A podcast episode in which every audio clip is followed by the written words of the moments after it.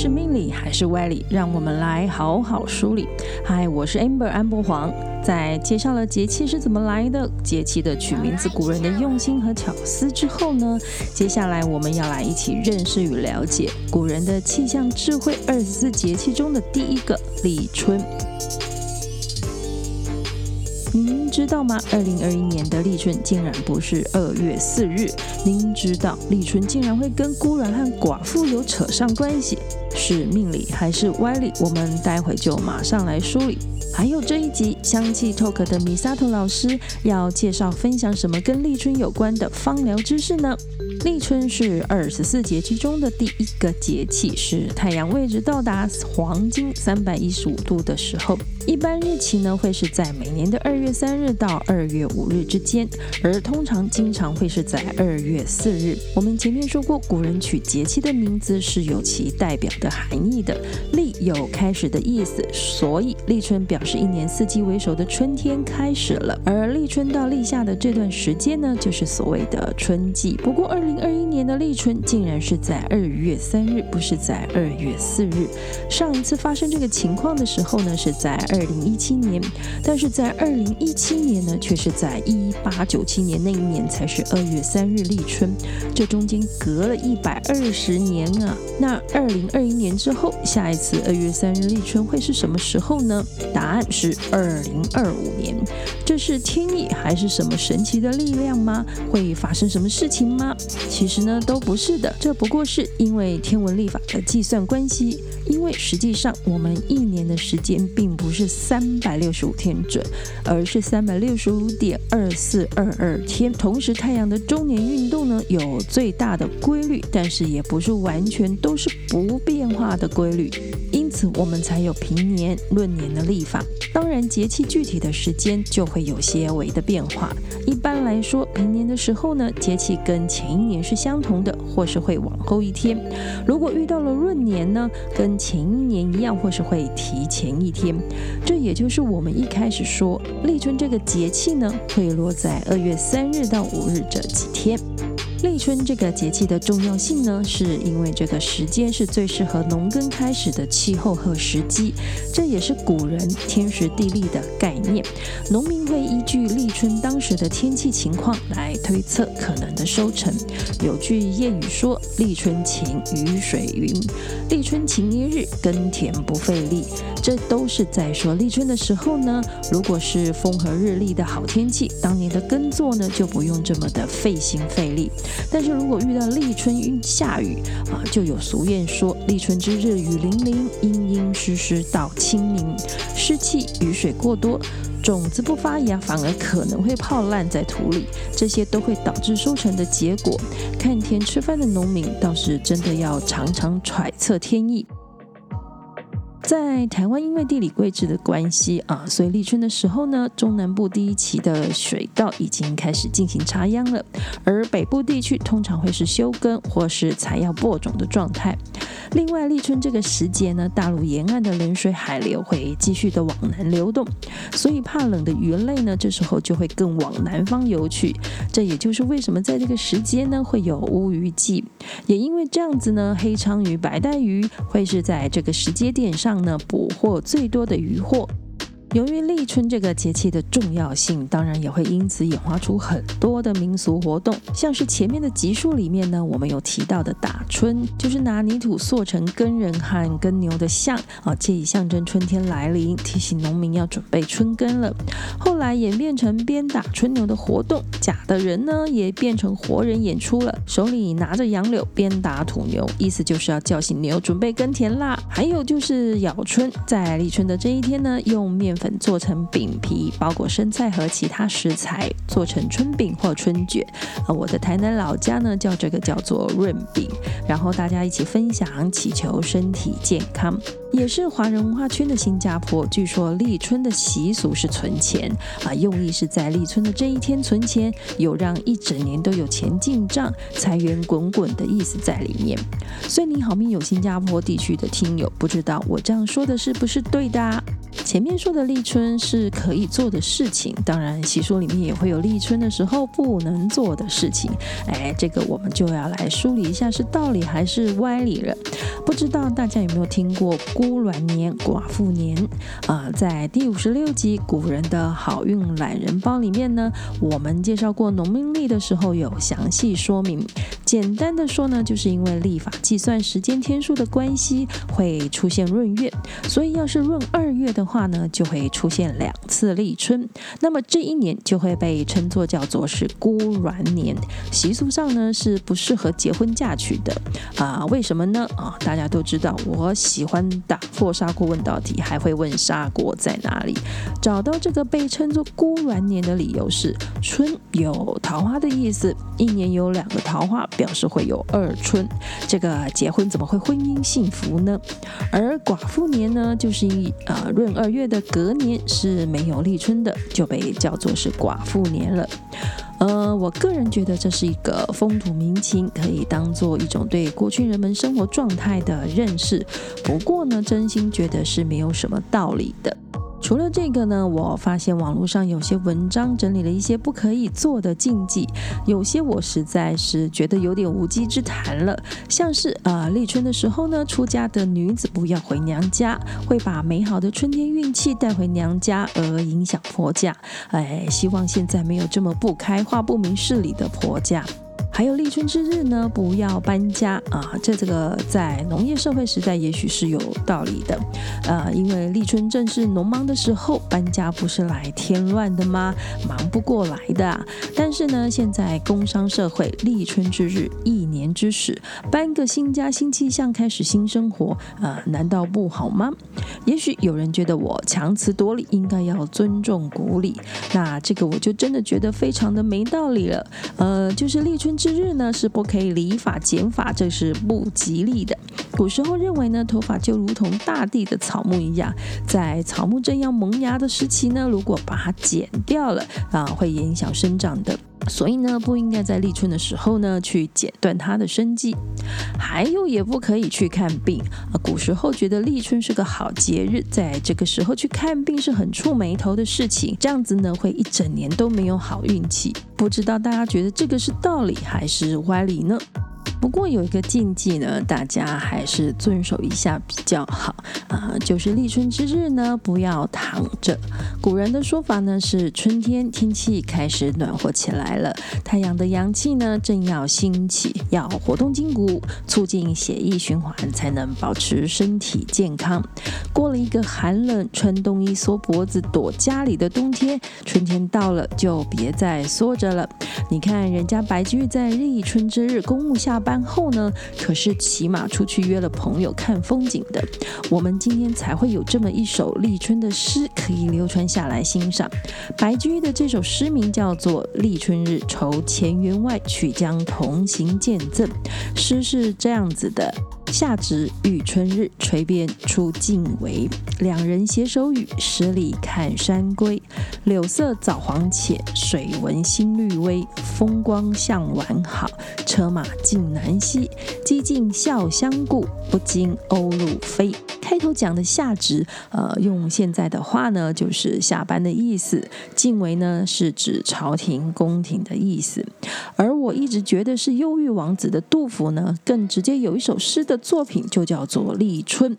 春日春盘细生菜，忽忆两京梅发时。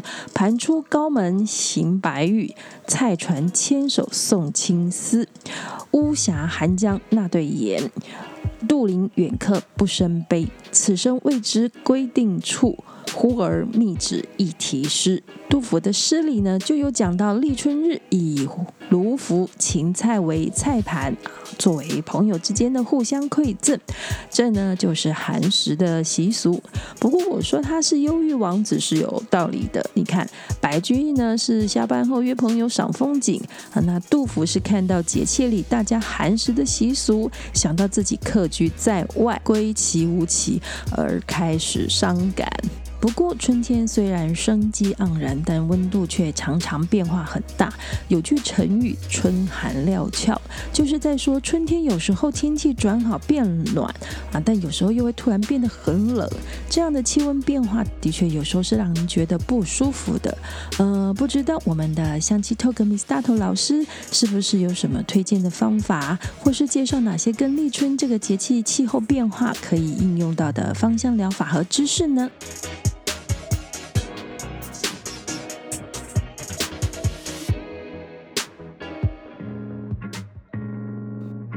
欢迎收听香气 Talk 二十四节气物语，我是心灵调香师 Misato。哦，听完 Amber 的分享，我才知道原来孤暖年是和立春有关呢。而且在立春存钱，一整年就会不断有钱进账哎。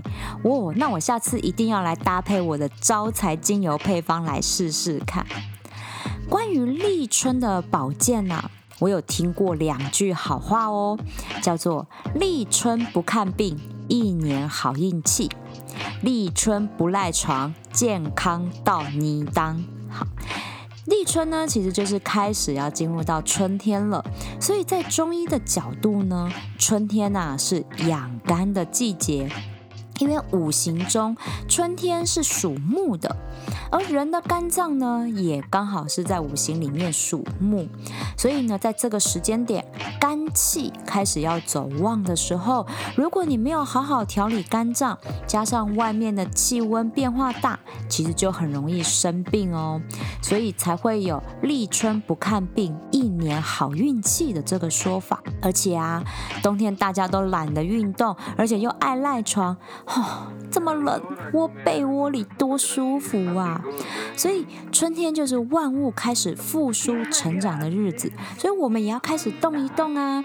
好，就像 Amber 提到的，白居易下班都会和朋友骑马去郊外走走，运动一下了哦。所以我们也是啊，运动一下，血液循环才会好。所以立春不赖床，健康到泥当，就是这个说法了。那关于肝脏的保健，其实古人就很讲究哦。像刚刚 Amber 分享里面说的，吃的春饼，哈，有蛋皮啊、高丽菜、芹菜、萝卜啊，这样好多的七八种新鲜的时蔬哦，那都是非常好的食材。因为中医里面的一个很有名的名家，哈，叫孙思邈，他就说，你在立春里面冒出来的这些嫩芽，都是有助于帮助。身体去排除这身体的热气，净化身体，然后去预防疾病的。好，所以他们才要在这个时节吃这样的春饼。那我们从现在的医学来角度来看哦，其实这类辛香类的食物，它其实能够帮助身体呢，去帮助抗发炎，然后有杀菌、促进血液循环、增加新陈代谢的这种效果。而且呢，你吃大量的蔬菜，因为它们含有非常多的一些营养素跟纤维素，那更能够帮助我们排便。好，那对身体健康是非常好的。毕竟啊，我们想想。冬天的时候已经大鱼大肉吃太补了，好，整个冬天你看烧烤啦、麻辣锅啊、姜母鸭、羊肉炉啊，还有过年的时候的年夜饭这些大鱼大肉，身体真的累积了太多脂肪跟毒素了啦。好，所以呢，从立春开始，我们就要来做体内大扫除，然后来来排冬天累积的体内废物。这样才会有很强健的抵抗力啊！所以身体排毒的器官，就是肝脏了。肝脏真的很重要哦。我们来看看它每天的工作内容有哪些哦。第一个，肝脏呢，它是可以把我们吃进去的食物营养素转换成人体需要的各种糖类啊、脂肪啊、蛋白质，还有一些荷尔蒙，然后来维持我们人体正常的生理运作。第二个呢，是肝脏，它可以把我们吃进去的药品。转化成有活性的形态，让药品可以在体内发挥效果来治病。所以啊，那种乱吃来路不明的药会弄坏肝哈，就是因为这个原因啦。那还有哦，第三个就是你不论是外来的，或者是因为肠胃道产生的这些毒素啊，你都是要透过肝脏来解毒，然后才可以排出体外的。好，像是尿液，就是因为蛋白质代谢之后会产生的氨气，然后就由肝脏把它转换成没有毒素的尿素，再从肾脏把它排出去。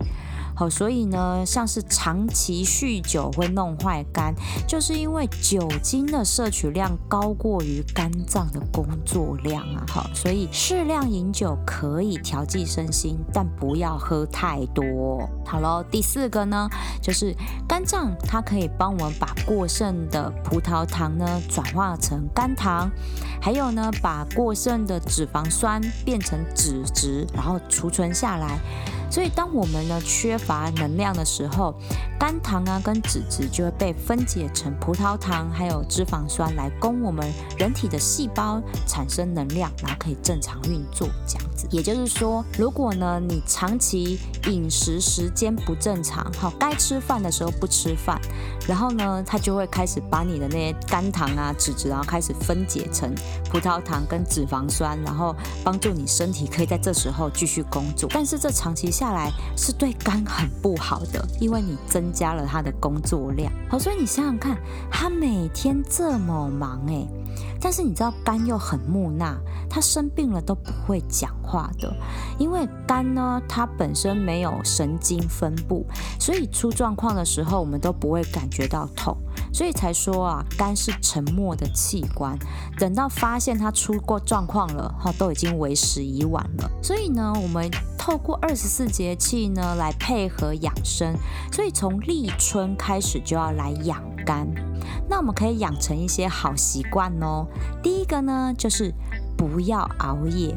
好，各位看看你们的肝，工作了一整天，能不能让它好好的休息呀？然后第二个要运动，好，白居易都运动了，我们也该动一动了吧？第三个就是饮食要均衡，好，有没有发现这都是老调重弹了？不得不说啦，这三个方法呢，真的是从古至今的养生经典办法，所以。护肝的饮食的部分，其实网络上你都可以查得到很多的资料。那我这边呢，分享我最爱的三样食物。首先呢是樱桃，从中医的角度来说啊，樱桃它是可以来补气的，而且也有祛风除湿的效果，所以是最适合立春雨水这个时候来吃。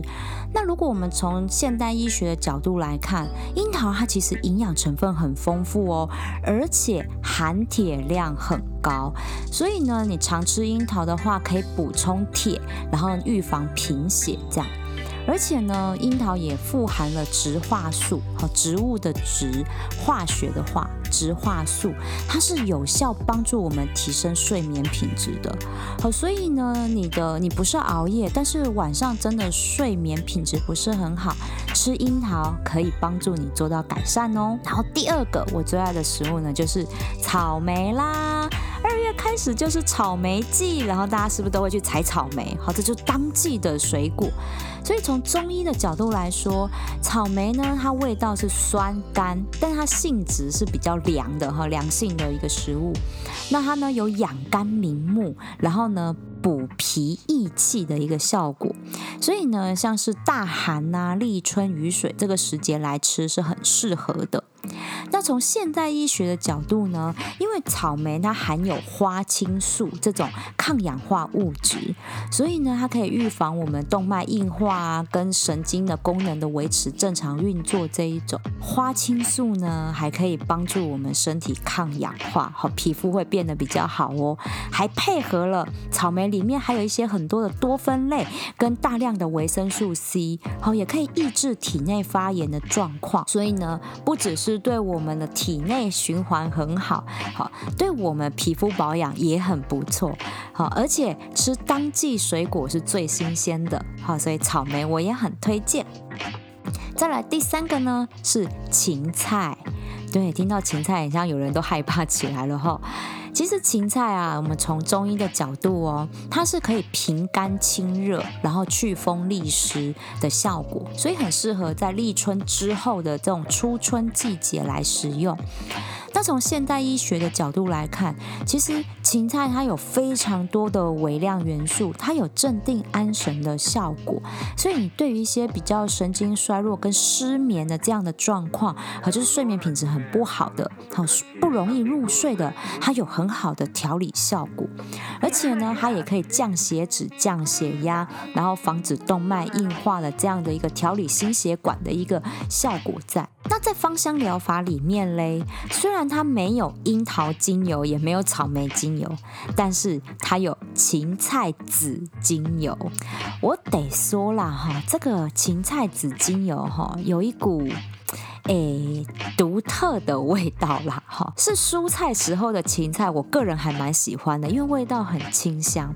但是呢，浓缩成了那个青菜籽的那个精油，哈，因为它是从芹菜的籽里面去萃取出来，然后浓缩成精油的，味道真的很重，哈，连古人都觉得重哦，因为芹菜的拉丁学名啊，哈，意思就是味道重的意思，好，我相信哦，很多对芹菜敬而远之的朋友应该都深有同感吼。那芹菜呢，哈，它是在我们西汉时期。张骞聪通西域的时候，他呢传到中国来的。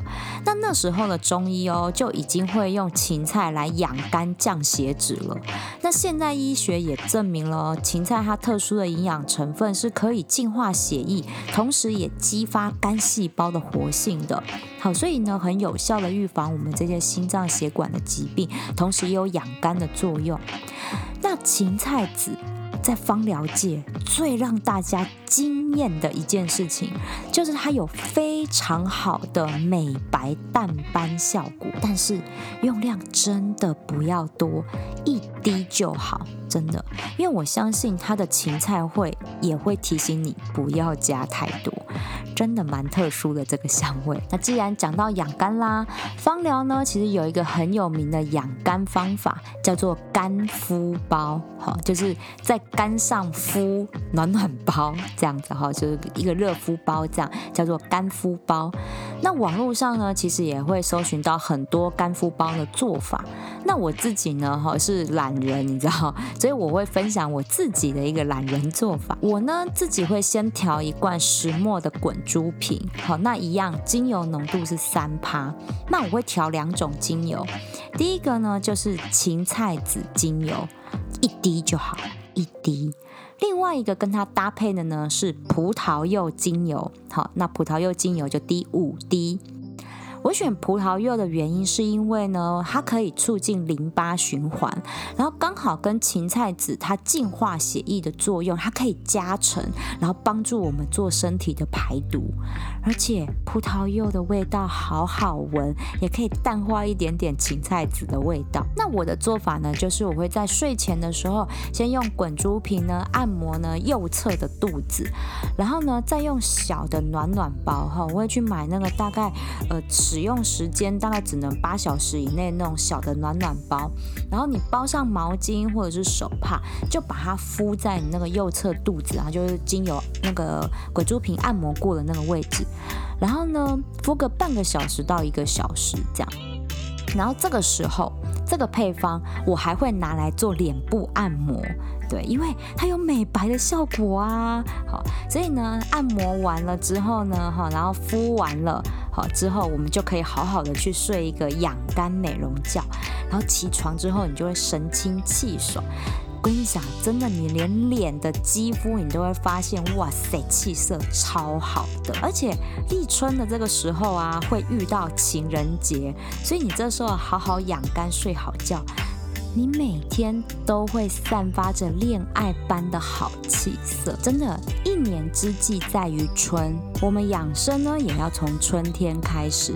好，记得哦，立春不看病，一年好运气。喜欢我和 Amber 的二十四节气物语吗？我们呢会双周更新一集哦，欢迎大家来持续关注。那我们也有各自的节目哦，像是 Amber 的算你好命，我的香气 Talk，也欢迎大家订乐哦。香气 Talk 二十四节气物语，下次聊喽。今天聊聊算命就跟大家聊到这里了，到底是命理还是歪理？在相信和迷信之间，我们是应该要较真一下的。如果你觉得这一集聊聊算命还意犹未尽，请记得按下追踪或关注，节目更新就会马上通知大家了。另外也请不要忘了给我们五颗星评价哦。呃，如果你还想知道更多的芳疗和精油知识，Podcast 关键字搜寻香气 Talk，推荐收听米萨托老师如何说。方聊，算你好命，聊聊算命，我们下次见，拜拜。